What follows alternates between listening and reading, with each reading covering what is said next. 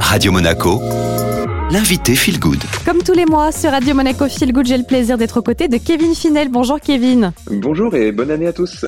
Une très belle année à vous aussi Kevin. Vous êtes le cofondateur de la plateforme Psychonaute. On aborde des thèmes chaque mois. Aujourd'hui, cap sur la détermination d'objectifs. Hein. C'est le bon moment pour se lancer de nouveaux challenges, comme à chaque fois lorsqu'une nouvelle année démarre.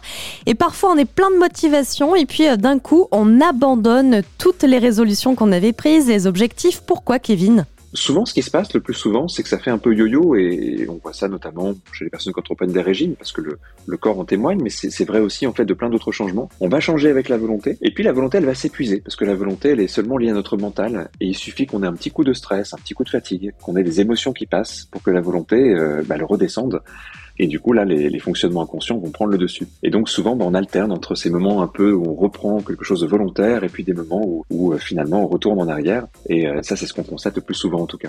Déterminer des objectifs, ça fait également partie du développement personnel, du coaching. Est-ce qu'on peut dire que c'est devenu un peu une tradition?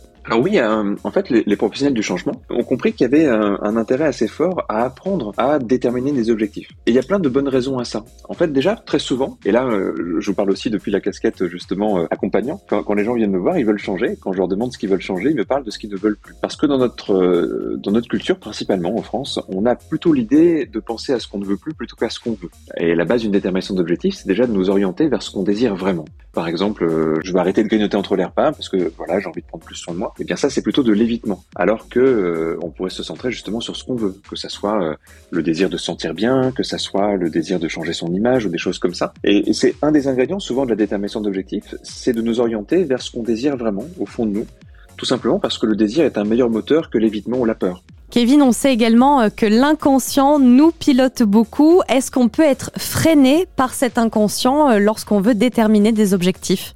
Exactement, c'est même le, cas le plus courant et euh, c'est une des raisons pour lesquelles souvent on revient en arrière. Consciemment, on, on sait qu'une chose est bonne pour nous, mais on n'envisage pas toujours toutes les implications que ça va avoir. Quelqu'un qui, euh, qui se dit tiens, je vais euh, arrêter de fumer, eh bien ça semble très très positif d'arrêter de fumer, mais en même temps, il se peut qu'à un niveau inconscient, cette pratique-là, elle ait eu d'autres aspects et des aspects notamment positifs. Imaginons par exemple quelqu'un qui fume et pour qui c'est l'occasion de gérer ses émotions ou c'est l'occasion de prendre un temps pour lui. Et ça, si on ne prend pas en compte, eh bien il va manquer quelque chose. La personne arrête de fumer, mais en même temps, elle ne sait plus prendre de temps pour elle, ou elle ne sait plus gérer ses émotions. Et c'est là que notre part inconsciente fonctionne un peu bizarrement, c'est qu'elle préférera souvent revenir en arrière, plutôt qu'être face à, quelque chose qu'elle ne sait pas gérer. Alors que si on prenait en compte nos résistances, eh bien, on, on, pourrait les anticiper. On pourrait non seulement désirer un changement, donc par exemple arrêter de fumer, mais on se dirait pas seulement je veux arrêter de fumer, mais je veux arrêter de fumer et mieux gérer mes émotions. Et là, on gérerait le désir conscient et le besoin inconscient. Kevin, quels sont vos beaux conseils justement pour passer ce cap et maintenir nos bonnes résolutions?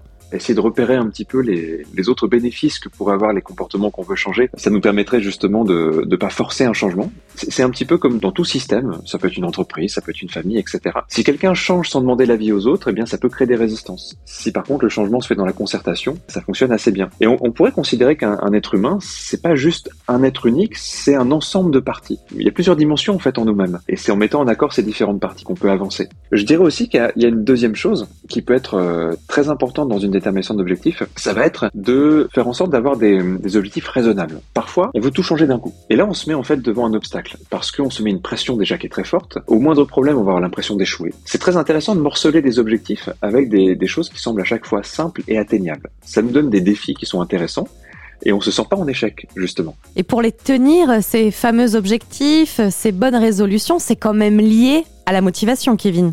Alors oui, et en même temps, la motivation, c'est une notion qui est un peu trompeuse. Si on demande à quelqu'un c'est quoi la motivation, souvent il, va parler d'une sensation un peu abstraite on va se sentir motivé, euh, une sensation qu'on qu relie souvent à la notion d'envie, de désir. Et évidemment, c'est bien, sauf que c'est soumis à plein de choses, cette idée de motivation. Et là, il y a, y a, une astuce qui peut être euh, assez facile et que chacun peut appliquer, c'est de relier sa motivation à quelque chose de beaucoup plus grand. Si quelqu'un, par exemple, veut euh, arrêter de fumer, changer son alimentation, se mettre à dormir plus tôt, se mettre à faire du sport, si la motivation juste liée au fait de faire ce changement, elle risque de s'épuiser.